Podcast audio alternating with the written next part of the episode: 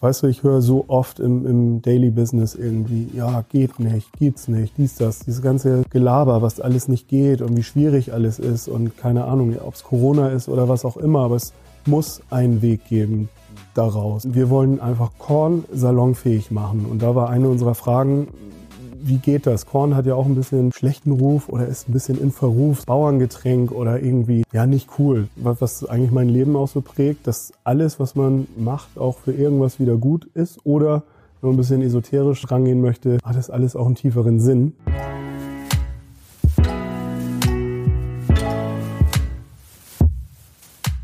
Herzlich willkommen zu einer neuen Folge Different. Heute hatte ich das Glück, mit dem Carsten Paschke zu sprechen ein unglaublich smarter Typ, der absolut in die Kategorie Different gehört. Er erzählt über seine Ausbildung als Handwerker, er erzählt über seinen Weg zum Finanzberater, er erzählt über sein Geschäftsführer-Dasein der Agentur. Ganz wichtiger Part in seinem Leben ist der Peter Schmidt und alles das hört ihr jetzt in den nächsten Minuten. Carsten, herzlich willkommen in meinem Podcast-Format Different.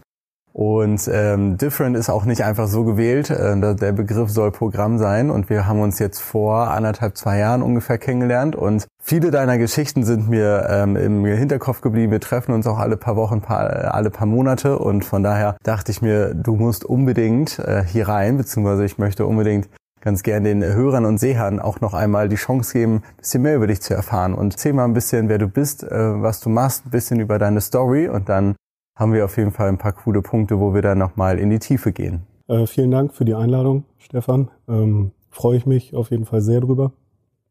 Weiß das zu schätzen. Ähm, Finde das interessant aus deiner Sicht, äh, dass äh, du mich da in deine Runde ähm, dazu oder zu deiner Runde, zu deiner ausgewählten Runde dazu zählst. Ähm, ja, ich bin äh, Carsten, Carsten Paschke. Ich werde in diesem Jahr äh, 40 Jahre alt und äh, habe somit schon äh, ein bisschen was ein bisschen was auf der Uhr, sowohl an Jahren als auch an Erfahrung. Mit 15 hatte ich das erste Mal nicht so wirklich äh, Bock auf Schule und äh, auch mit meinen Eltern so ein paar Differenzen, pubertätsbedingt, denke ich.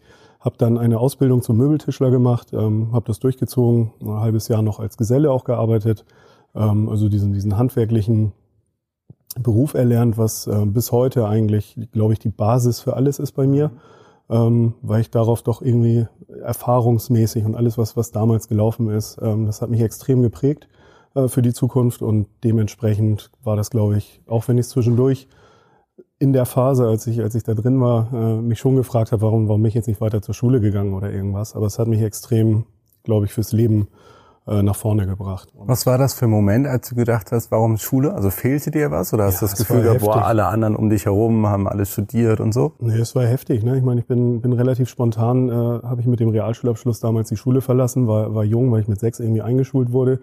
Ähm, wurde dann 16 in dem Sommer, habe die Tischlerei mehr oder weniger spontan aufgesucht ähm, und der Chef kam auf mich zu. Ich sagte, ja, habt ihr irgendwie am ersten achten Ausbildungsplatz? Und er sagt, ja, das trifft sich gut, die Sommerferien fangen gerade an ähm, machst du mal sechs Wochen Praktikum und wenn das irgendwie läuft, dann, dann kannst du eine Ausbildung machen. Und das war natürlich völlig, also ganz weit weg von meinem Plan. Ja. ja. Und äh, diese sechs Wochen, die haben mich da schon geknechtet, aber davon hing ja letztlich dann für mich auch alles ab. Also ja. zu Hause hatte ich richtig Druck und dementsprechend ähm, war das schwierig für einen 15-Jährigen, glaube ich, äh, da so plötzlich in einem vor allem ja auch körperlich äh, harten Arbeitsalltag ja. zu stecken, von, von ja, 0 auf 100.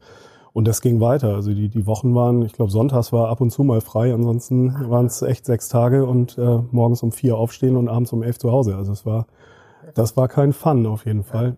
Aber wie gesagt, das hat, glaube ich, ganz, ganz viel mit mir gemacht, was auch Erziehung nochmal angeht. Also ich hatte einen Altgesellen speziell, Alfred, äh, und äh, cooler Typ damals, Altgeselle, auch witzig, ich glaube, der war 38, als ich da, als ich da ankam. Ähm, ja, es war ein Haudegen, der, der mich aber wirklich, äh, also wenn ich in seinen Augen Scheiße gebaut habe, hat der mir an den Ohren gezogen. So. Also es war, war noch eine andere Zeit auf jeden ja. Fall. Ähm, ja, ich habe dann Zivildienst gemacht, ähm, danach mein Fachabitur, äh, Schwerpunkt Technik, weil ich eben diese, diese technische Vorbildung hatte mit dem Ausbildungsberuf. Äh, habe dann zwei Semester Maschinenbau studiert, äh, meine erste Wohnung in Hamburg versucht zu finanzieren mit Jobs in einer Shell-Tankstelle, Videothek gab es damals tatsächlich noch. Und äh, ach ja, Tonerkassetten und Tintenpatronen im Callcenter verkauft. Geil. Miese Nummer eigentlich, aber auch das war, war äh, wieder Erfahrung. Aber Vertrieb zu lernen funktioniert in Callcentern, oder? Auf jeden Fall, ja. Also es war auch, es, irgendwie wiederholt sich das immer so ein bisschen. Ne? Wieder brutaler Leistungsdruck. Äh, wenn du nicht performst, bist du auch nach einer Woche wieder raus und so weiter. Und bei mir hing ja tatsächlich mein, meine wirtschaftliche Existenz davon ab. Also vielleicht so kurz zum, zum Hintergrund. Ähm, mein, mein Vater ist Maler. Ähm, meine Mutter ist äh, Krankenschwester, so das heißt, es ist zu der Zeit, damals, äh, hört sich brutal an, damals, ähm, wie ein Hundertjähriger.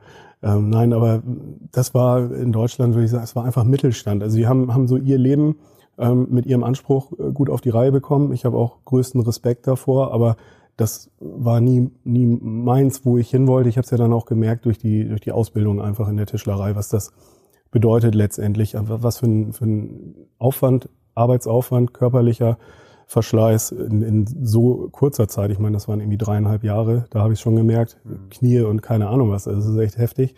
Ähm, so das dann bis 60, 67 irgendwas, das, das war überhaupt nicht in meiner Vorstellung. So und dementsprechend, wie kam ich darauf? Ja, die, die hatten jetzt auch nicht die äh, wirtschaftliche Power und auch nicht die Muße, mich da in irgendeiner Form zu unterstützen. Von daher musste ich halt, also der O-Ton war auch, wenn du meinst, du musst jetzt studieren, dann sieh zu, wie du es hinkriegst. Ja, okay. Maschinenbau war echt nicht mein, mein Ding. Das hat mich äh, wirklich abgeturnt, muss ich sagen. Ähm, ich habe Respekt vor allen Maschinenbauingenieuren, aber für mich hat es einfach nicht gepasst und ich habe mich da mega gequält äh, mit der Lernerei und dann eben diesen, diesen drei Jobs parallel. Das war, war nicht cool und ich bin dann über einen Zufall bei Steinway Sons gelandet, äh, habe Klavier äh, Bauer letztlich da nochmal gelernt, also wurde intern umgeschult, das dauert ein halbes Jahr etwa. Und dann habe ich vier Jahre äh, Flügel und Klaviere gebaut, schwer, schwerpunktmäßig Flügel bei Steinway. Und ähm, dann kam die Wirtschaftskrise 2008, 2009.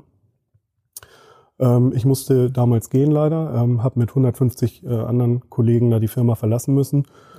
Und das war eigentlich für mich so der, der totale Neustart dann nochmal. Notwendigerweise, weil ähm, ja, wirtschaftliche Situation war übel überall, Kurzarbeit ohne Ende.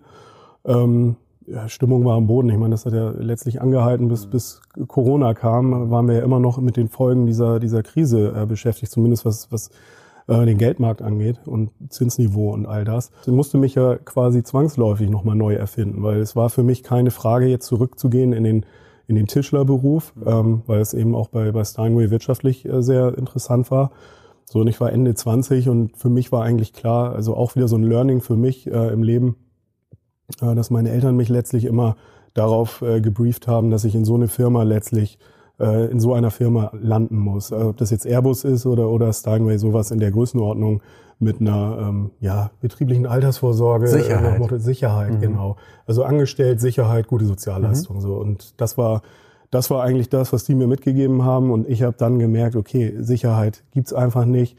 Und ähm, bis dato hatte ich tierisch Angst oder auch äh, Respekt vor der Selbstständigkeit und das ist damit, äh, hat sich das total in Luft aufgelöst. So. Und ich habe dann nochmal einen kompletten Downgrade gemacht, was, was so mein, mein persönliches Leben angeht.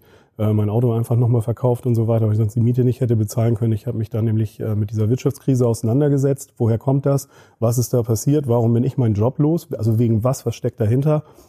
Ähm, und habe mich dann mit diesem ganzen Finanzvertrieb extrem auseinandergesetzt und äh, festgestellt, ja, es ist halt einfach Vertrieb, im überwiegenden Maße Strukturvertrieb, ähm, was mich auch wieder äh, total abgefuckt hat eigentlich, als ich da so ein bisschen hinter die Kulissen geguckt habe. Ich hatte ziemlich viel Zeit noch, weil ich ähm, Kurzarbeit äh, hatte, auch noch Urlaub und all das. Und ich glaube, ich hatte noch so ein knappes Dreivierteljahr bei mehr oder weniger voller Bezahlung, ähm, aber saß zu Hause. Und das habe ich genutzt und habe verschiedene Praktika gemacht äh, in Versicherungsagenturen, in Makleragenturen, ähm, auch bei einem Family Office, bei einer Privatbank, auch noch bei einer, bei einer ganz normalen ähm, staatlichen Bank und habe da für mich so ein bisschen rausgefunden, dass ich gerne frei, also ich wollte in Zukunft dann gerne beraten und äh, der Anstoß, den habe ich gerade schon äh, ausgeführt, ähm, woher das kam, diese Motivation. Und als ich halt hinter die Kulissen geblickt habe, war es noch mehr mein Ziel, Menschen wirklich zu beraten, wenn ein Produkt, egal was, äh, aus der Finanzwelt in irgendeiner Form zu Kunden XY passt, ähm, das dann auch entsprechend natürlich vermitteln, aber immer immer auf Augenhöhe. Es hört sich vielleicht irgendwie dumm an, aber ich glaube, du kannst das aus deiner Erfahrung auch ähm, bestätigen, hoffe ich, ähm, dass das so ist, dass wir uns quasi auf einem Level letztlich unterhalten und du ganz alleine in der Lage bist, eine Entscheidung zu treffen für dich. Und das ist das, was ich eigentlich möchte äh, in dem Bereich, dass ich da einfach mit meinen Klienten Dinge diskutiere, bis sie es selber verstanden haben und bis sie mir Fragen stellen können, äh, die, wo ich mich anstrengen muss, die auch beantworten zu können, dann weiß ich, dass, dass die Entscheidung, wenn sie kommt, auch fundiert ist. Und das ist eigentlich ähm, cool. Das mache ich auch bis, bis heute. Es macht Spaß. Ähm, und äh, ja, da habe ich irgendwann Peter kennengelernt. Ähm, Peter Schmidt, kommst du ja auch später im Gespräch nochmal drauf. Ähm, er wurde auch mein Kunde, er rief mich an und sagte, oder ich habe jetzt ein bisschen überholt gerade, nochmal kurz zurückspulen. Ähm, ich habe äh, bei einem Makler dann letztlich ähm, gearbeitet schon, also du brauchst immer ein Haftungsdach, das ist ganz mhm. wichtig in dem Bereich und habe parallel dann nochmal zwei Studiengänge gemacht per Fernstudium, Wochenend war Präsenzseminare zum Glück in Hamburg. Das ging auch nochmal dreieinhalb Jahre und als ich dann alles äh, ja, fertig hatte, habe ich meine eigene Firma gegründet. Dann wiederum zwei Jahre später ähm, kam Peter eben in mein Leben und ähm, ja, das hat dann ja auch wieder Folgen gehabt, nämlich nachdem ich äh, die Dinge, die er mir beauftragt hat, also die Jobs, die, die ich für ihn zu erledigen hatte, ähm, die natürlich auch nochmal extrem vielfältig waren und ganz, ganz viel, was ich vorher noch nie gemacht habe, aber von ihm natürlich auch ein riesen Vertrauen dann an der Stelle ähm, bekommen habe, Stück für Stück. Ähm, also immer wenn ich geliefert habe, gab es auch wieder den, den nächsten Auftrag sozusagen, aber ähm, ja, es war, war einfach cool. Und der hat zu der Zeit, er hat ja mal ähm, eine Riesenfirma gegründet, ähm, die Peter Schmidt Group. Er ist Designer, ähm, wer ihn nicht kennt, kann man ja vielleicht gleich nochmal ein, zwei Sätze sagen. Aber ansonsten ähm, diese Firma halt verkauft schon vor, vor knapp 20 Jahren mittlerweile und hat 2014 nochmal ähm, mit einem unserer jetzigen Partner ähm, eine Firma gegründet, äh, The Studios. Und äh, The Studios war dann auch mein Kunde am Anfang, ich würde sagen auch so zwei Jahre in etwa, habe ich, hab ich das als äh, als ein ganz normaler Rechnungskunde für mich. Ich habe äh, von außen beraten und, und aber tatsächlich schon die Geschäfte auch geführt. Ähm, das sind alles Designer, das sind alles Kreative und Peter wollte mich dann gerne im Team haben. Und so bin ich dann 2017 Partner geworden in der, in der Designagentur. Ähm, ja, was nochmal wieder mein Leben natürlich völlig auf den Kopf gestellt hat, aber das ist so der, der ja, Werdegang in Kurzform bis heute. Ja, mega spannend. Prägt dich oder hat dich diese Arbeit bei Steinways designmäßig auch geprägt? Ich meine, das ist ja das ist eine Luxusbrand, äh, Perfektionisten sozusagen. Ist da auch deswegen, warum du und Peter auch irgendwie klar gut eine Ebene gefunden habt? Spielt ja, das irgendeine Rolle? Oder? Ja, spielt eine große Rolle. Also ähm, es hat auch gedauert. Also Peter hat, glaube ich, erst nach einem oder vielleicht anderthalb Jahren, als wir uns kannten, ähm, davon äh, Kenntnis bekommen, dass, dass ich äh, eine Ausbildung als Möbeltischler mal gemacht habe. Deswegen muss ich noch diesen Schritt auch mhm. zurückgehen. Er liebt mein Gesellenstück. Ähm, es ist, ist auch eine witzige Geschichte eigentlich. Ich habe ihm das erzählt, ähm, dass, dass äh, ich ein Gesellenstück gebaut habe. Äh, von der Beschreibung fand er es so cool, dass er gesagt hat, wo ist das? Ich habe das noch nie gesehen. Steht das? Das steht ja nicht bei dir zu Hause. Ich sage, nee, das stimmt.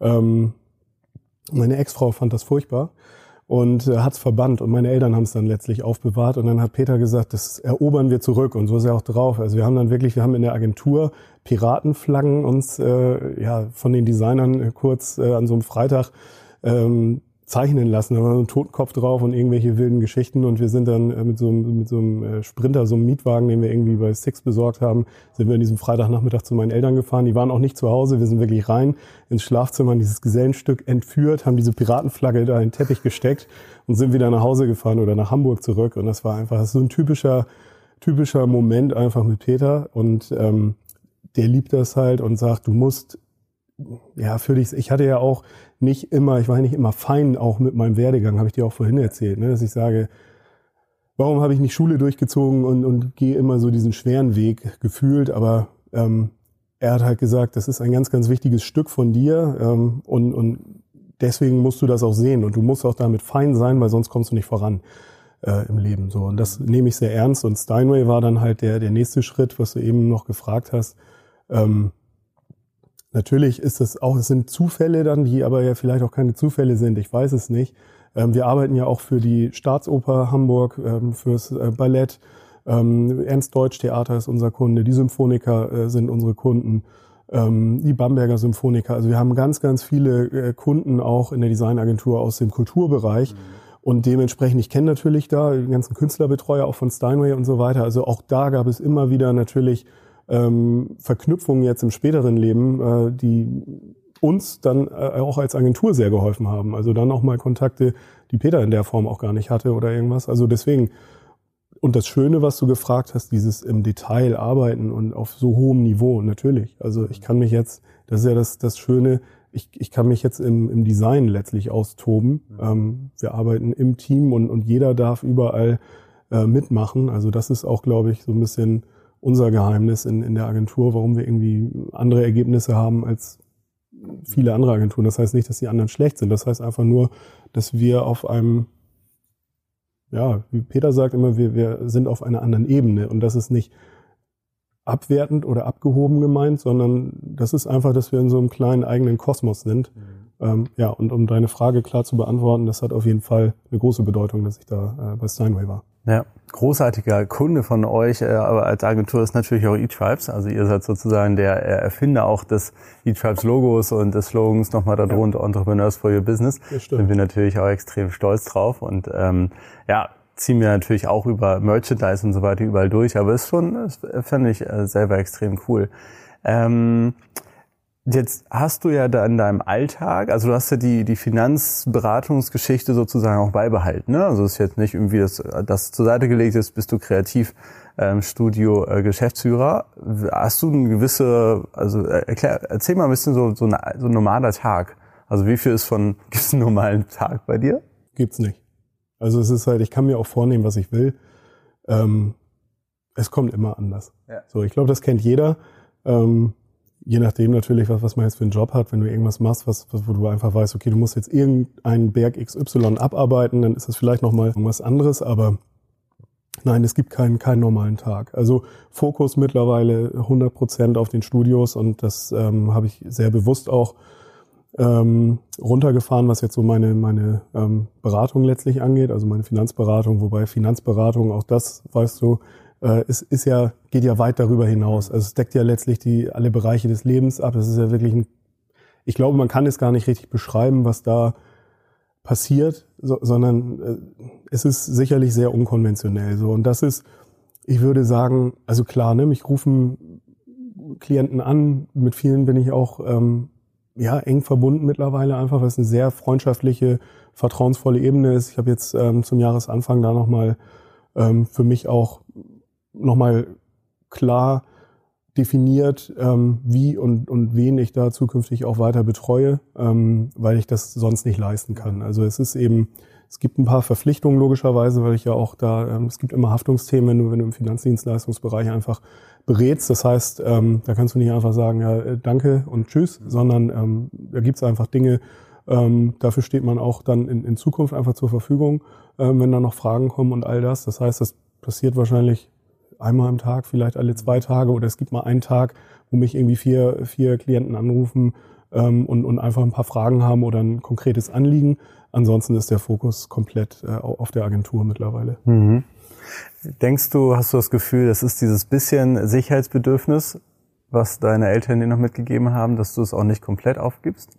Die, meine eigene. Die Finanzen? Das ist eher, hat mit meinem äh, extrem ausgeprägten Verantwortungsbewusstsein zu tun, was äh, auch nicht immer, ist immer so ein bisschen Fluch und Segen zugleich, mhm. weil ähm, ich glaube, dass ich selbst immer ganz hinten stehe bei mir auf der Agenda und ähm, das ist natürlich für einen persönlich nicht, nicht immer das Beste, wenn du, wenn du alles tust, um irgendwie, ja, wenn du versuchst, alles einfach äh, ständig zu, zu handeln und zu mhm. regeln. So. Ähm, nein, das ist, äh, hat damit zu tun, dass ich ein Versprechen gegeben habe. Ähm, auch Menschen wie dir, ich sage dir jetzt nicht, ähm, danke für dein Vertrauen in den letzten zwei Jahren, äh, für das, was wir zusammen gemacht haben. Und äh, ab jetzt äh, lass dich mal wieder schön bei der Haspa verarschen. Mhm. Das ist nicht mein, mein Stil. Mhm. So, das heißt, da, das würde ich nicht machen. Und dementsprechend äh, stehe ich da zu meinem Wort und werde werd da auch, solange es mich gibt mhm. und ich in der Lage bin, äh, werde ich da auch zur Verfügung stehen. Ja. Egal, was ich, was ich in Zukunft mache. Wie involviert ist der Peter noch bei euch? Schon, also ich, ich habe täglich Kontakt mit ihm, also sieben Tage die Woche und auch zu den, zu den wildesten Uhrzeiten. Ähm, ist ein extrem freundschaftliches Verhältnis einfach entstanden oder auch ein, ja, es ist so ein bisschen, weißt du, es ist, es kann man nicht richtig beschreiben. Peter hat das auch mal versucht, unser Verhältnis zu beschreiben, ist nicht machbar. Also ich glaube, er ist sowohl für Marcel, unseren anderen Partner in der Agentur, Designer auch, ähm, und mich ist er sicherlich Vaterfigur. Ähm, er ist natürlich ein gutes Stück älter, aber er bleibt ja frisch im Kopf, weil er sich, für ihn sind wir auch jung, auch wenn wir uns gar nicht mehr so jung fühlen teilweise. Äh, so, aber wir haben natürlich auch 20-jährige ähm, Mädels und Jungs bei uns in der Agentur, ähm, mit denen Peter auch noch äh, arbeitet. So, das heißt, er hat jetzt tatsächlich, ich meine, er wird 84 in diesem Jahr. Ähm, er steht uns immer zur Verfügung, wenn wir Fragen haben, wenn wir sagen, Peter, das oder das oder irgendwas fehlt uns, wo, wo, wo ist der Hänger, warum ist das nicht so geil, wie wir es brauchen oder gern hätten, dann hat er immer noch diese unfassbare Klarheit, ähm, mhm. Auf den Punkt zu benennen, was daran scheiße ist oder wo es mangelt oder äh, wie es besser wird oder einfach einen ganz anderen Blick. So, mhm. den, das glaube ich, kann man auch nicht lernen. Was man lernen kann von ihm ist sicherlich Stil, ähm, ein, eine Denkweise, aber das, was er im Kopf hat, hat halt nur er im Kopf. Mhm. So und du hast deine Skills, ich habe meine und das ist eben bei ihm eine besondere Gabe. Ähm, also er hat einen festen Tag im Atelier, wo er mit Marcel und mir dann auch immer eine, wir sind ja alle drei gleichberechtigte Partner, ähm, wo wir immer unsere Gesellschafter-Meetings halt machen, einmal die Woche, wo wir ganz konkret unsere Themen besprechen, wo wir ihn auch abholen, äh, woran wir gerade arbeiten, was, was so, was uns vielleicht auch gerade auf der Seele brennt oder ähm, ja, einfach ein, Brainstorming auch und auch einfach, dass er, dass er weiter auch dabei ist und auch Bestandteil und, und nicht nur irgendwie auf dem Papier, sondern wirklich ähm, auch, auch physisch da ist. Ähm, und dann gibt es Tage wie heute, jetzt, er kommt heute Mittag nochmal wieder rein, ähm, ist gerade mit unserem Assistenten unterwegs, macht so ein paar Besorgungen für sich und äh, kommt danach nochmal ins Atelier heute Nachmittag, äh, arbeitet mit Marcel noch ein bisschen an einem Projekt, auch im Kulturbereich heute. Also das ist sehr, ich würde sagen, so zwei, dreimal die Woche ist er auf jeden Fall auch noch in der Agentur, immer so ein paar Stunden. Und ansonsten telefonieren wir oder ich fahre mal kurz zu ihm rüber oder also der Austausch ist immer und am Wochenende, wenn es nur ist, wie geht's dir, ist alles gut? Cool. Ja, sicherlich mega spannend, weil er ist ja echt eine Ikone einfach, ne, in Deutschland. Also es ist so. Ja, also der einzige Designer ähm, aus Deutschland, der, der es ins Museum of Modern Art zum Beispiel geschafft hat, ne, mit dem ersten Flakon für Gilles Sander. Ähm, ja, auf jeden Fall. Also kannst du erst da noch mal ein bisschen vertiefen, worauf ich hinaus will, ist jetzt keine Ahnung. Peter ist 84 Jahre alt. Du hast sehr, sehr viel schon gesehen. Hat sich äh, gerade, wenn ihr in Richtung Kreation geht, Digitalisierung gibt's ja noch nicht so so lange sozusagen. Mhm. Merkst du da eine gewisse Veränderung oder auch in euren Diskussionen jede Woche mit drei Leuten? Preschen da Welten aufeinander und wo und findet ihr relativ einfach immer einen Konsens? Also weil ne, wir erleben das ja, wie wie schnelllebig Medien sind, wie inflationär Content ist. Ne? Du nimmst was auf und in zehn Minuten sozusagen hast du es eigentlich auch wieder vergessen. Und keine Ahnung, ich stelle mir auf jeden Fall vor, Peter kommt halt aus einer Generation von, der macht sich wochenlang Gedanken, fokussiert sich auf ein Stück, das kommt dann ins Museum of Modern Art sozusagen. Ne? Also es sind ja ähm, schon auch mal große Unterschiede. Diskutiert ihr das? Oder ist das ein, ist das ein Thema bei eurer Kreation und Schaffung? Ehrlicherweise nicht. Also da mache ich mir zu viele Gedanken. Ja, es ist sehr unkompliziert und äh, es ist auch tatsächlich gar nicht. Äh, also was du gerade sagst, natürlich gibt es Dinge. Wochenlang äh, Gedanken ist nicht äh, oder sich wochenlang Gedanken machen ist nicht Peter. Also ähm, das geht sehr zügig äh, in seinem Kopf vonstatten. Ähm, dann kommt es auf Papier und dann natürlich heute äh, auf den Rechner. Ne? Oder mhm. mein früher hat tatsächlich unfassbar viele Modelle gebaut. Er ist mit, mit riesen Koffern ist er zu den Kunden geflogen und wenn es nur Zigarettenschachteln waren, aber hat er drei Koffer Zigarettenschachteln gehabt, die einfach mhm. ja so aussahen, wie sie dann aussehen sollen später als Modell. Das wird heute in der Präsentation gezeigt. Ne? Aber ähm, nein, also wir haben keinen keine Schwierigkeiten, dann einen gemeinsamen Nenner zu finden oder irgendwas. Das geht, geht sehr zügig. Ja, mega cool. Jetzt hast du ja schon ähm, von der dein Werdegang auch über die Finanzen hin zur Agentur, aber es gibt ja noch so ein paar weitere äh, Dinge in deinem Leben, insbesondere auch im physischen Bereich. Also als ich das erste Mal bei euch war, stand überall Kaffee rum. Beim letzten Mal äh, zu Weihnachten gab es die äh, Flasche Korn. Was passiert denn da immer da bei euch?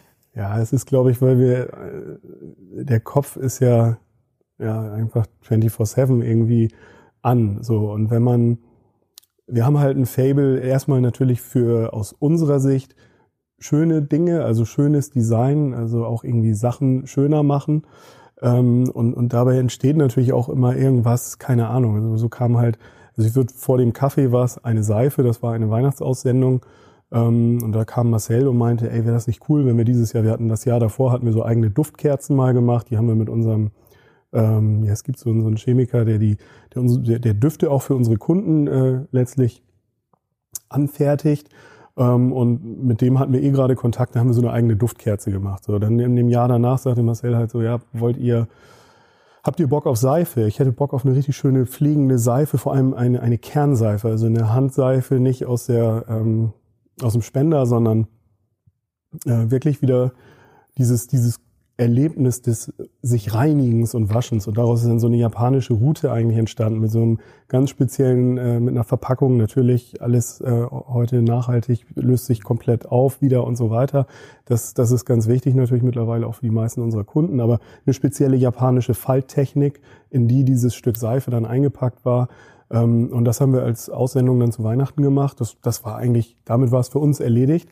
Und ähm, jetzt äh, sind wir, ich glaube, nächste oder übernächste Woche wird, wird eine Lizenzvereinbarung mit einem unserer größten Kunden ähm, unterschrieben. Hier liegt uns jetzt vor, prüfen wir, beziehungsweise schaut natürlich auch noch mal jemand drauf, der es richtig versteht, weil es ist auch nicht unser Kerngeschäft.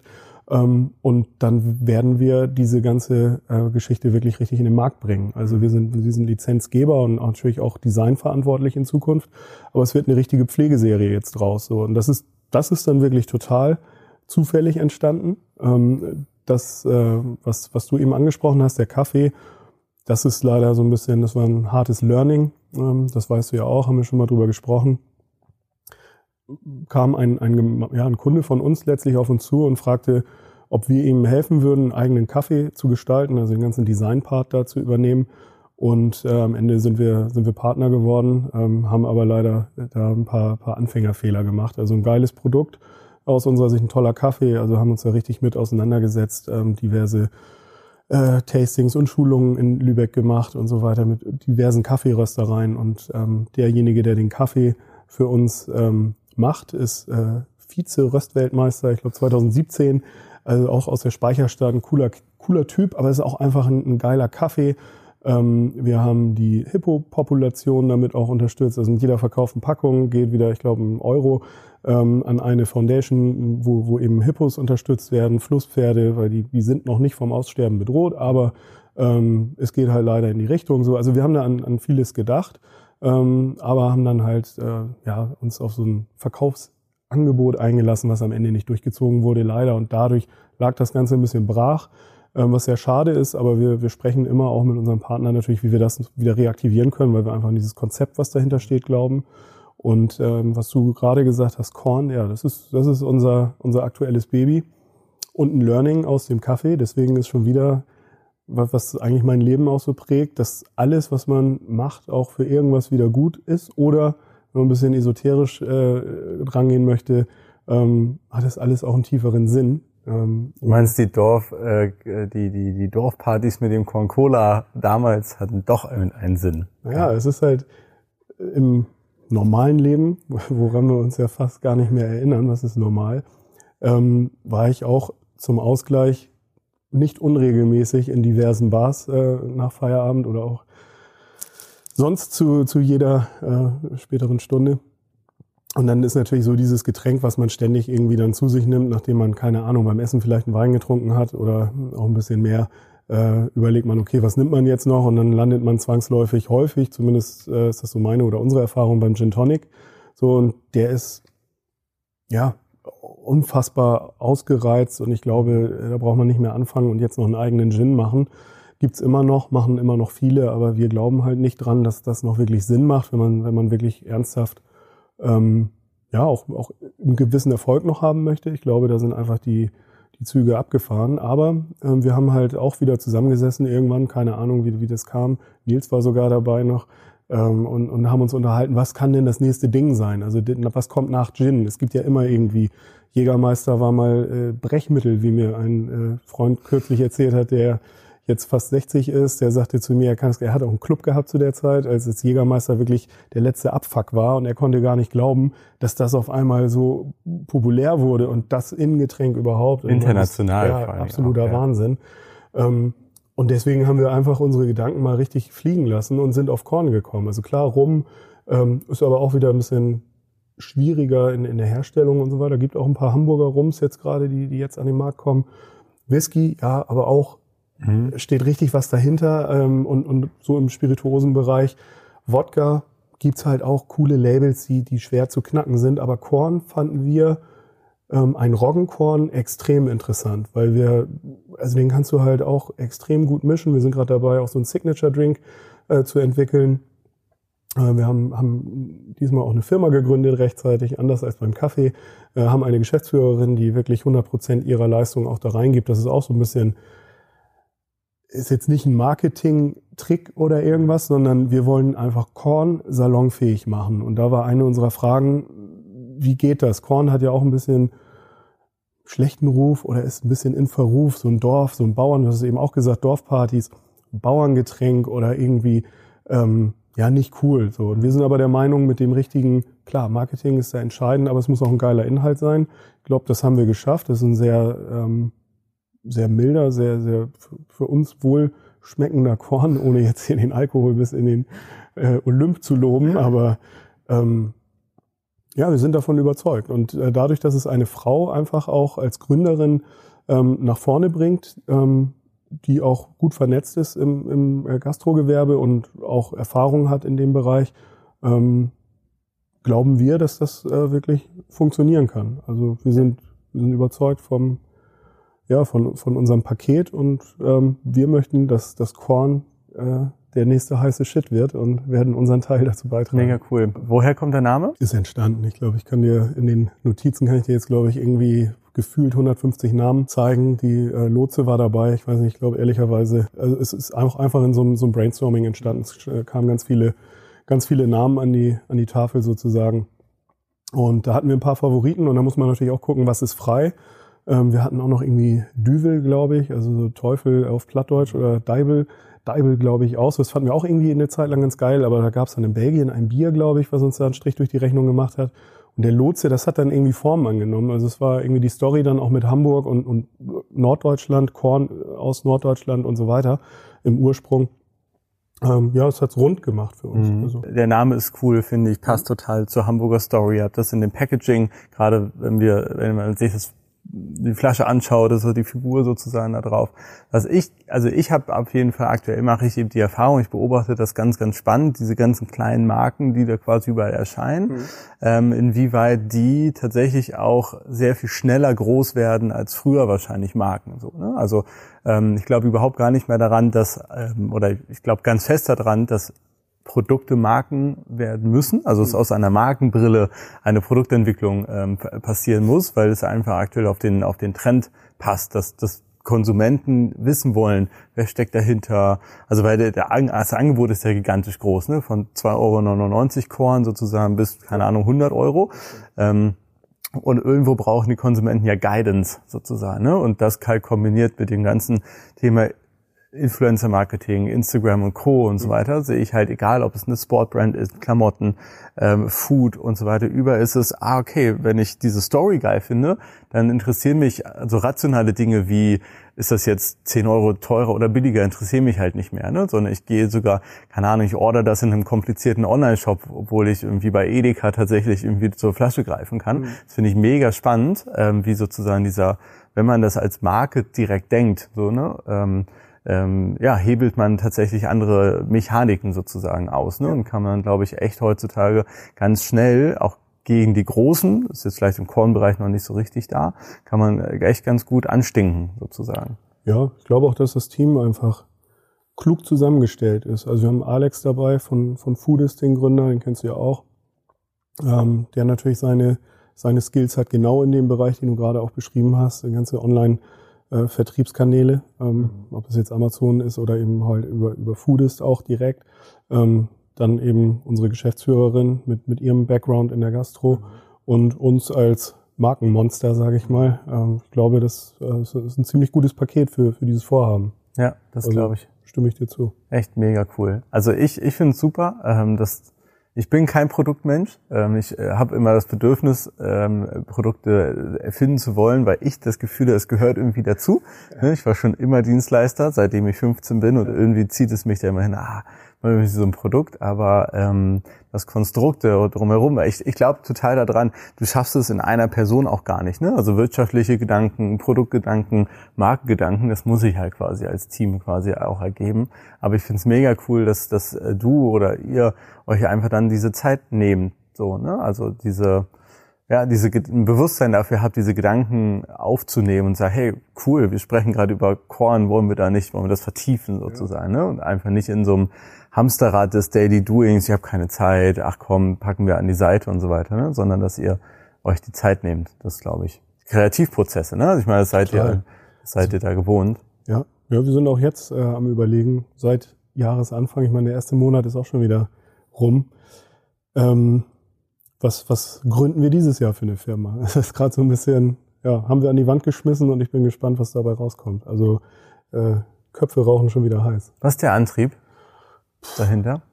Ja, ich glaube, das ist ehrlicherweise eine ganz schwierige Frage. Es ist so, was ist der Antrieb? Also nicht, nicht einzuschlafen, keinen Stillstand irgendwie zu erleiden, irgendwie, wie du eben auch gesagt hast, einfach im Kopf immer weiterzumachen irgendwie. Also kann, ich kann es dir nicht, nicht richtig auf den Punkt beantworten, leider. Also es ist irgendwie, ich kann es nicht wirklich steuern. Jetzt kann ich von mir nur sprechen. Also ich kann jetzt nicht sagen, also ne, ich weiß jetzt nicht, wenn ich, wenn ich mit Marcel überlege, was, was jetzt sein Antrieb ist.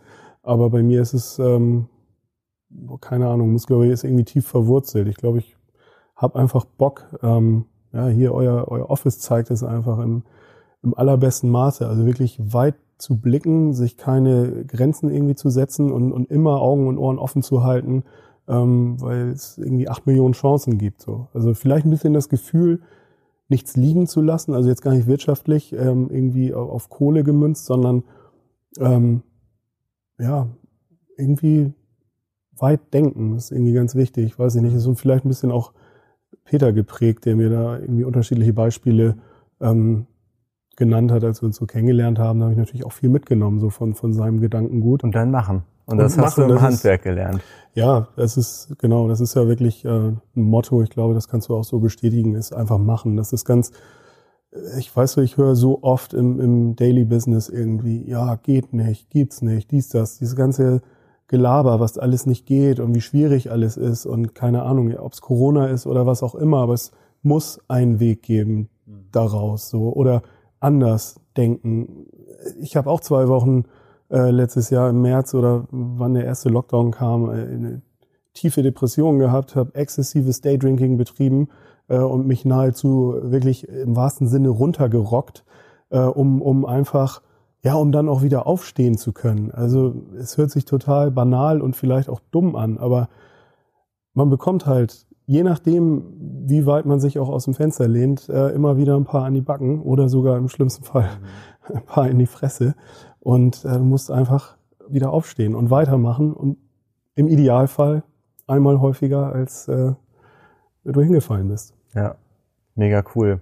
Aber das würde ich gerne stehen lassen, glaube ich, an der okay. Stelle. Finde ich ähm, optimal nochmal auf den Punkt gebracht und äh, zeigt tatsächlich einfach äh, fast alles nochmal ganz gut zusammen, was für einen coolen Werdegang du bis da, da hingelegt hast. Und ich freue mich ganz, ganz doll darauf, ähm, die nächsten Jahre zu beobachten, was äh, du und ihr und so weiter da alle noch an den Start bringt und äh, wie unkonventionell und wie er einfach macht. Das äh, finde ich extrem cool. Ja, vielen Dank. Danke dir. Also Carsten, an der Stelle, ja, danke dir auch äh, für deine Zeit und ähm, ja, bis zum nächsten Mal. Dankeschön. Gerne, bis bald.